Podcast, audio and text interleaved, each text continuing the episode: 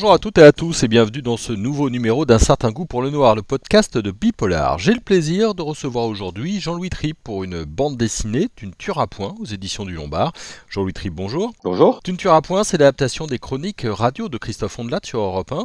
Il y a 10 enquêtes, 10 faits divers. Comment en êtes-vous venu à travailler sur ce projet? En fait, euh, ça a commencé parce que je suis un fan de Christophe Ondelat. Donc euh, j'ai écouté euh, tous les tous les de la raconte, euh, j'ai regardé tous les faits entre l'accusé, etc., euh, etc.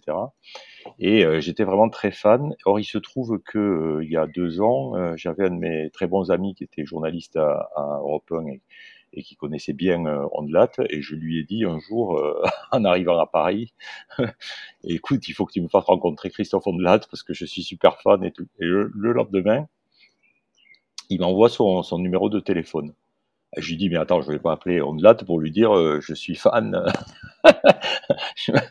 et donc, euh, mon ami Bernard me dit, non, non, appelle-le, il veut te parler.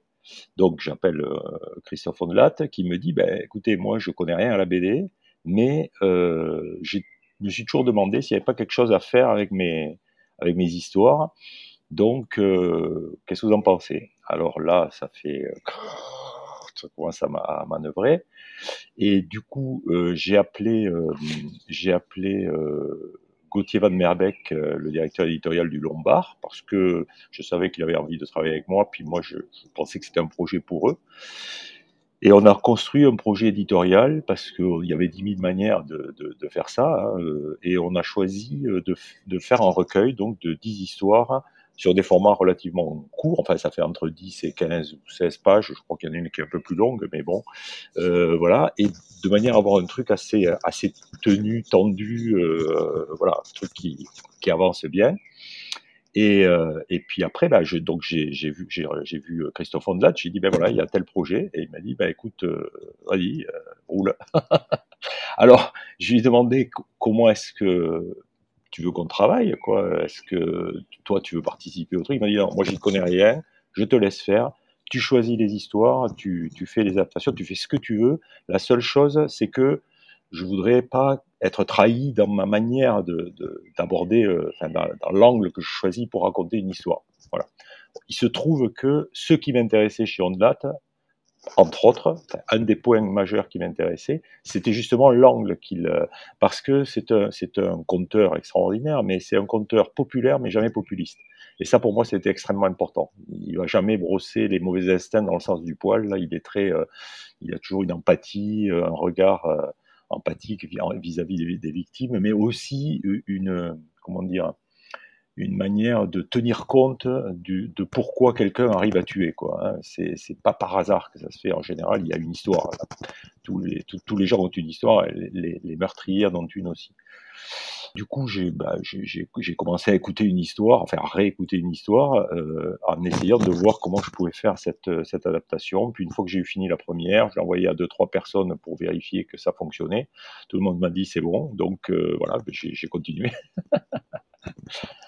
Comment est-ce que vous avez choisi le dessinateur pour cette histoire? Alors, le dessinateur, donc, euh, moi j'habite euh, à Montréal, au Canada, et euh, je voulais avoir. mon, choix idéal, c'était un dessinateur français qui vive au Canada. C'était plus simple pour travailler, d'être sous le même fuseau horaire. Et, en même temps, je voulais que ce soit un Français parce que, comme toutes ces histoires se passent en France, je me disais, un Québécois, il va avoir du mal à avoir une, une vraie perception de ce que c'est que de ce que c'est que la France, quoi, de ce que c'est que d'être euh, euh, notamment sur des histoires qui se passent à différentes époques, etc., etc. Je pensais aux voitures, à gérer les voitures. Enfin, il y a une connaissance intime comme ça euh, qu'on qu'on ne peut avoir que quand on est du pays. Donc, euh, et puis bon, j'ai cherché un petit peu, puis euh, j'ai interrogé deux trois personnes qui connaissent très très bien le, le, le paysage de la bande dessinée, parce que il y avait un truc très important pour moi, c'est que je voulais pas un dessinateur réaliste et je voulais pas un dessinateur humoristique. Je voulais le réel, je voulais pas un dessinateur réalisme parce que mon souci, euh, c'est vraiment d'éviter le pathos dans, dans, la, dans, la, narration. Je voulais qu'il y ait toujours une, distance, par exemple, que ce soit pas des expressions de visage trop euh, trop réalistes parce que c'est un peu terrible quoi sur ce genre d'histoire. Euh, je voulais pas qu'on voit les, les, les, quand il y a quelqu'un qui se fait éviscérer euh, les, les, les, tripes à l'air comme ça là en bon, voilà. Donc euh, voilà il fallait qu'il y ait cette cette distance. Et en même temps je voulais pas que ce soit non plus quelqu'un traité sur le, le, registre humoristique parce que encore une fois il y a des gens euh, qui ont vécu ces histoires là et qui sont vivants. Donc ça, ça touche leurs proches etc etc donc moi je, je pensais que c'était très important d'avoir euh, de l'empathie pour ces gens-là euh, et donc de voilà il n'y avait pas de place pour le pour l'humour dans cette dans, ces histoires. Voilà et donc en fait à un moment donné euh, euh, on m'a suggéré euh, Cyril Douaneau et, et, je me suis dit que c'était exactement alors je le connaissais hein, je je connaissais personnellement je connaissais son, son, travail je me suis dit bah ouais c'est exactement ça. J'ai appelé Cyril. Il se trouve que un il m'a dit tout de suite ah mais moi je suis un fan d'Ondelat alors par la suite j'ai remarqué que vous savez, les auteurs de bande dessinée, ils passent leur journée à écouter des podcasts, hein, de la musique et des podcasts. Hein. Et euh, on s'échange, on a des, on a des groupes sur lesquels on s'échange les, les, trucs. Et en fait, il y en a plein qui sont amateurs de, de, de, de ça, donc euh, euh, de, de, de enfin, des histoires criminelles et d'Ondelat en particulier. Et donc, du coup, c'était le cas de, c'était le cas de Cyril. Et euh, donc, il était enchanté je lui propose ça, d'autant plus qu'il était libre et donc il pouvait commencer très rapidement, ce qui fait que ça s'est fait euh, extrêmement euh, rapidement. Il a commencé à dessiner le bouquin. Moi, j'ai rencontré Christophe Ondelat en septembre 2019. Cyril, j'ai écrit pendant l'automne. Cyril a commencé à dessiner en janvier. 2020 et le bouquin était prêt à la fin de 2020. Quoi. Il a un style euh, très sobre avec un gaufrier très régulier à chaque page. Il y a une forme de mise à distance tout en étant très proche des personnages. Alors c'est ça. Moi j'ai choisi de. Enfin c'est une manière de que j'aime beaucoup euh, pour raconter les histoires, y compris celles que je dessine moi-même. Ce qu'on appelle le gaufrier, c'est-à-dire six cases euh, régulières, euh, parce que ça donne une, une espèce de stabilité pour moi à l'histoire, euh, et ça donne aussi une distance précisément. Ça, ça, ça, ça, calme quoi. Hein, ça voilà. Et je, je pensais que pour euh, pour un récit comme ça, c'était important. En plus il y avait une chose, c'est que le découpage, enfin, c'est tellement, euh, il y a tellement d'informations à donner sur un format relativement court qu'il faut que chaque case soit extrêmement utile pour faire avancer l'histoire, tout en gardant cette possibilité de donner un, regard qui, est notre regard. J'inclus euh, euh, Christophe Ondelat dans l'histoire, hein, donc, mais de, de comprendre qu'est-ce que lui il a voulu dire, parce que ces histoires criminelles, elles, n'appartiennent à personne, elles n'appartiennent pas à Christophe Ondelat. Ce qui lui appartient, c'est sa manière de les raconter. Donc moi, c'était ça qui m'intéressait. Donc en fait, euh, euh, il, fallait euh, avoir à la fois tout le côté informatif très précis pour raconter l'enquête, comment il y a un rebondissement à tel moment, etc., etc., et en même temps pouvoir donner un point de vue. Et le format gaufrier, comme ça, me convenait parfaitement. Donc moi, j'ai fait un découpage extrêmement précis. Il y a vraiment. Et puis euh, euh, Cyril s'est calé là-dessus euh, et a mis son dessin, quoi, mise en scène. Chaque histoire se termine avec une conclusion écrite. Comment avez-vous, dans les mots, restitué le ton de Christophe Ondelat pour qu'on entende véritablement sa voix quand on lit la BD Ben oui, c'était tout le défi en fait. Hein. C'est que c'est que quand on adapte une, une, une, émission de radio, moi je, je j'avais jamais fait ça, honnêtement, et puis je n'avais même jamais pensé avant. Donc, euh, quand on a une, émission de radio, on se rend compte tout de suite que le, mode, le, mode narratif est absolument pas le même. C'est-à-dire que dans la radio, on a du son, on a de la voix, on a, on a une illustration sonore, et puis il y a ce, qui fait euh, une partie de, de ce qu'on aime chez Ondelat, c'est sa manière d'imiter les accents, de voilà, etc., etc. Bon, ça évidemment on l'a pas en bande dessinée. Donc il faut trouver, euh, il faut trouver des équivalents quoi. Il faut trouver euh, graphiquement quelque chose qui va, euh, qui va essayer de restituer ce, de restituer voilà ça son style quoi, je dirais. Et mais qui est évidemment pas exactement son style. Donc c'est ça toute la toute la, enfin, la difficulté de, de, l'histoire, enfin de, de, mon travail, en fait, toute la difficulté de mon travail était là. Et après, il fallait que, que Cyril, évidemment, arrive à, à attraper ça, quoi. Lui, ce qui est formidable chez Cyril, c'est qu'il a, il a un dessin extrêmement simple et extrêmement efficace. Il y a quelque chose de très comme ça. Euh, il, il, il, y a, il a toutes les informations qu'il faut et pas plus. c'est ça qui est bien dans son, dans son dessin. Donc, euh, par exemple, sur les décors, la précision des décors, on sait où on est, c'est clair, c'est euh, voilà, on a, on a pas mal travaillé sur la documentation euh, dans la mesure où elle était disponible pour arriver à, à trouver les lieux exacts. Moi, j'ai beaucoup travaillé sur Google Maps, par exemple, pour aller voir les lieux, etc. J'ai fait des recherches aussi pour trouver des images de, de, quand il y en avait, parce que des fois il n'y en a pas, mais de, des histoires en question. Euh, et puis voilà, on a, essayé avec tout ça de faire quelque chose qui soit, euh, comment dire, qui, qui rende compte, qui, qui essaye de transcrire l'esprit de, de On euh, tout en étant euh, autre chose. Quoi. Voilà. Comment les avez-vous choisis ces 10 histoires sur euh, les centaines qui étaient disponibles? Alors, évidemment, bon, comme j'étais comme j'étais un auditeur euh, euh, avant euh, de, de, de, faire cette adaptation, il y avait des histoires qui m'avaient marqué. Je me souvenais de certaines histoires en particulier. Donc je suis allé assez rapidement sur celle-là. Et puis après, bah, j'ai réécouté des trucs en me disant tiens celle-là je m'en rappelle plus bien. Bon, bah, je vais réécouter pour voir tout ça. Et bon là je me suis retrouvé avec. il a fallu que je trie hein, parce que là j'ai de quoi faire encore il y, a, a, il y a de la matière encore pour faire plusieurs euh, autres tomes euh, dans le cas où le premier rencontrerait son public, euh, il n'y a aucun problème. Euh, il y avait eu un point pour moi qui était très important. Je ne voulais absolument pas d'histoire de serial killers, de psychopathes divers et variés. C'est pas ça qui m'intéresse dans le fait divers. Ce qui m'intéresse dans le fait divers, c'est ce qui me confronte. C'est-à-dire, euh, en fait, euh, toutes les histoires que j'ai choisies, ce sont des histoires de gens qui sont plutôt intégrés. Il y a une ou deux exceptions, mais en général, c'est des histoires de gens qui sont euh, intégrés dans la société, qui ont un travail, qui, en fait, en tout cas, qui ont un cercle social, etc., etc., et qui, tout d'un coup, commettent un meurtre, voire un assassinat. La différence étant que le meurtre, c'est pas prémédité, alors que l'assassinat l'est. Donc, à un moment, par un mécanisme qui m'échappe totalement, mais il se met, il décide que c'est plus simple de tuer quelqu'un plutôt que de, par exemple, dans le cas d'un couple, que de divorcer. C'est assez sidérant, mais ça existe. Donc, moi, je me pose toujours la question quand j'entends une histoire comme ça, mais euh, est-ce que moi, je, serais capable de faire un truc comme ça? Je, pense que c'est le cas de tous les gens qui écoutent ce genre, et je pense que c'est pour ça que ça, je pense que c'est pour ça que ça fascine autant. C'est parce que ça nous confronte. Donc, euh, voilà, on a affaire à des gens qui, euh, soit par, euh, par pétage de plomb, euh, par accumulation de rancœur, de rancune non exprimée, peut-être, soit par décision mystérieuse pour moi, mais bon, des fois par intérêt, vont dire bon, ok, ben je, vais tuer cette personne.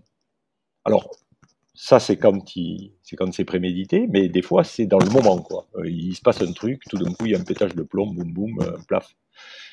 Et alors à partir de ça, notamment dans le cas d'un pétage de plomb, ce qui est absolument fascinant, c'est la manière dont la personne tout d'un coup va, son premier réflexe, ça va être d'essayer d'échapper à la sanction à tout prix. C'est quand même extrêmement rare les, personnes qui tuent quelqu'un qui ensuite vont au commissariat. Ça arrive, hein, mais c'est très rare en disant ben voilà j'ai tué quelqu'un euh, arrêtez-moi j'ai l'impression que il y a quelque chose dans la nature humaine qui fait qu'on veut arriver à, à, passer entre les mailles du filet et alors là les, les gens se transforment des gens a priori normaux se transforment en, en espèces de créatures froides qui vont commencer à découper euh, des corps en morceaux dans leur baignoire ou euh, des trucs comme ça. C'est absolument incroyable, quoi. Et, je me pose la question, c'est ça, je me pose la question de me dire, mais voyons, moi, s'il y avait un, truc accidentel qui arrive comme ça et que je me dise, ben voilà, je veux pas aller passer le reste de mes jours en prison, est-ce que je serais capable de me mettre à découper encore en morceaux, ou, à le brûler, ou à le brûler dans mon jardin, ou à l'enterrer sous une dalle de béton, enfin, tous ces trucs qu'on voit. Voilà, c'est ça qui me. voilà. Alors, au-delà de ça, j'ai essayé de choisir dans ce registre-là des histoires qui sont, qui se passent, euh, on va dire, dans différents milieux sociaux, etc., etc., euh, dire, euh, qui rendent compte d'aspects différents, voilà, de, d'entrées différentes dans le, dans le crime, je veux dire. On n'a pas de grandes affaires criminelles célèbres, hein. vous avez aussi choisi parfois des histoires qui laissent la part au doute dans les jugements. Il y en a une notamment où vous vous demandez si le verdict aurait été le même si le tueur et la victime avaient eu des rôles inversés. Là, vous faites, euh, allusion à l'affaire euh, euh, Grégory, comment il s'appelle En tout cas, son nom m'échappe là, mais ce, jeune jeune adulte, parce qu'il je qu'il a 20 ans, 19 ans, 22 ans, je crois, un truc comme ça, euh, qui, est, euh, qui est atteint de la maladie des de verre, donc qui a eu une enfance vraiment compliquée parce que tout le monde se foutait de lui, etc., etc., et qui est donc euh, qui est pas bien dans sa peau, quoi, et qui en fait est un dit le plus ou moins, fait des, petits cambriolages, enfin bon, vraiment rien de, rien de très très grave. Et qui un jour se fait, euh, il va voler une brouette dans un jardin et euh, le, propriétaire de la maison, qui est un ancien policier, euh, l'attend avec un fusil et le flingue dans le dos en plus. Voilà. Et alors là, il se passe un truc, c'est qu'au moment où il y a le procès, ben finalement, le truc s'inverse, c'est que le gars qui est un bon grand-père, ancien policier, etc., etc., se retrouve quasiment à être la victime, alors que le gamin qui s'est fait buter euh, devient euh, le vilain de l'histoire. Bon voilà, il y a ce genre de choses, mais il y a aussi des erreurs judiciaires absolument euh, terrifiantes parce que en fait, il y a deux, choses dans ces dans ces enquêtes. Enfin, il y a même trois points. Il y a le meurtre, le crime en tous les cas. Ensuite, il y a l'enquête, et ensuite il y a le, jugement, il y a le procès. Voilà. Et là, c'est dans cette espèce de, tragédie en trois, actes comme ça. Parfois, il y a des enquêtes qui sont totalement. Euh, les, policiers se sont fait euh, leur idée dès le début, ils, tiennent un suspect, puis ils n'en démordront pas, et ils vont faire en sorte que. Euh, de rassembler tous les. Enfin, c'est une enquête à charge, quoi. ça peut arriver, et ça peut aussi arriver au niveau de la justice, parce que des fois, c'est le procureur ou même le juge d'instruction qui va faire une enquête à charge en ne voulant pas voir des éléments qui sont contradictoires, ou alors. Et donc, il y a des gens qui vont. qui vont se retrouver condamnés alors qu'il y a très très peu de preuves et que mais il y a toujours un doute. C'est ça. C'est que il y a, voilà, il y a. Euh, c'est intéressant aussi sur la manière dont les accusés, qui sont pas forcément coupables, mais donc qui sont accusés, suspects, euh, vont réagir. Parce que des fois, ils sont dans un tel état de stress qu'ils vont dire des trucs. Alors, il y a toute l'histoire des aveux qui sont plus ou moins suggérés ou extirpés par la, par la police, mais des fois, même sans ça, ils, disent des trucs euh, un peu incohérents qui les rendent suspects. Alors que, voilà, alors qu'ils ne le sont pas, en fait. L'histoire démontrera plus tard que, en fait, c'est pas eux. Il y a un cas, euh, dans une histoire, c'est pareil, les noms, je ne me rappelle plus de tous les noms, mais une histoire d'un homme dont la fille a été tuée un soir euh, à la porte du jardin, c'est lui qui a découvert le corps, et lui, il va passer combien deux ans en prison, etc. Alors que des années après, euh, on découvrira que en fait l'assassin c'est pas lui, euh, et on saura qui est l'assassin. Donc voilà, c'est une vie brisée. Parfois, il y a aussi des anecdotes assez drôles, comme la fois où on déterre un cadavre pour mesurer son bras et savoir s'il était assez long pour appuyer sur la détente. Bien sûr, mais euh, c'est toujours terrible en même temps, quoi. Même si à certains moments ça, devient presque ubuesque ou grand guignolesque. Mais, euh, mais oui, euh, en fait, on se rend compte que souvent il y a des enquêtes qui sont pas vraiment bien menées et, et que ensuite, au niveau, au moment, enfin plus tard, au, moment du procès, ben, il va falloir euh, des fois des années après aller faire des trucs complémentaires parce que voilà. Puis il y a aussi euh, dans, les, dans les faits divers, les, histoires qui sont révisées longtemps après. Euh, et enfin bon, bref, il y a, y a, tout un tas de, de choses comme ça. Euh, euh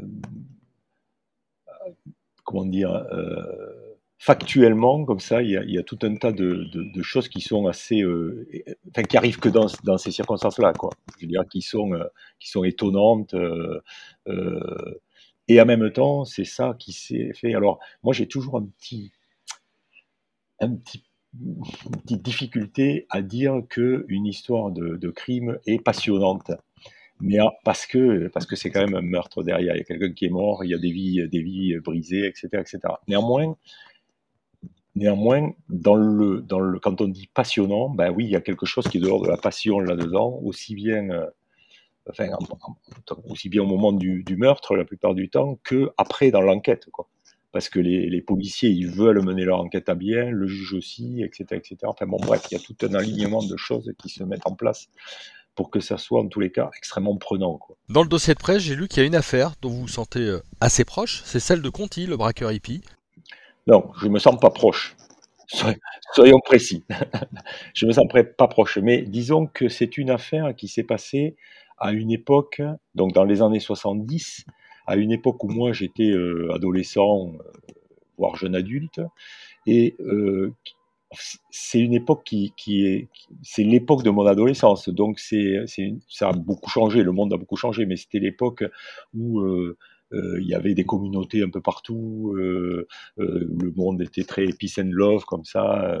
voilà, on était sur le. Moi, je, moi, je suis allé sur le Larzac à l'époque des combats pour le camp sur le Larzac. Ça parle plus à personne maintenant. Enfin, pour les gens de ma génération, oui.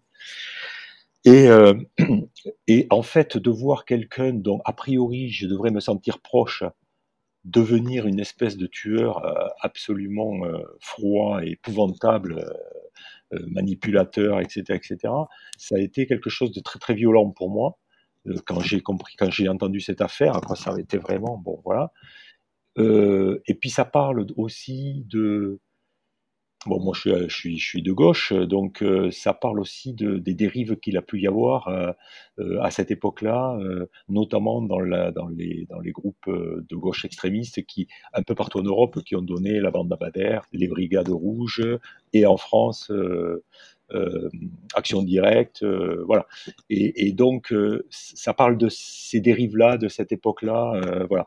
Donc, c'était pas simple pour moi parce qu'on préfère toujours que ça se passe dans le camp d'en face, ce genre de truc. Mais je, honnête, en, si je voulais être honnête, il fallait que je raconte une histoire comme ça aussi, donc euh, je l'ai fait. Mais de l'autre côté, j'ai raconté l'histoire du banquier Stern, euh, voilà. Donc euh, j'ai essayé de, de couvrir, voilà, un peu le spectre, on va dire. Au moment où on enregistre cette émission, nous sommes le 10 juin, l'album sort demain. Comment est-ce que vous vous sentez?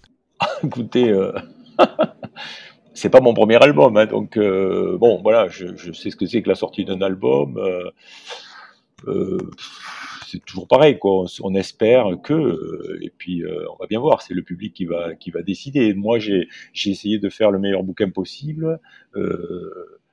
Comment Cyril Douaneau également. On a, on a vraiment l'éditeur a fait un très beau travail de, de maquette, de d'impression, voilà le bouquin est, beau. Je trouve que la couverture, et c'est pas moi qui l'ai faite, la couverture, donc je, c'est vraiment, euh, j'en parle tranquille, je la trouve magnifique.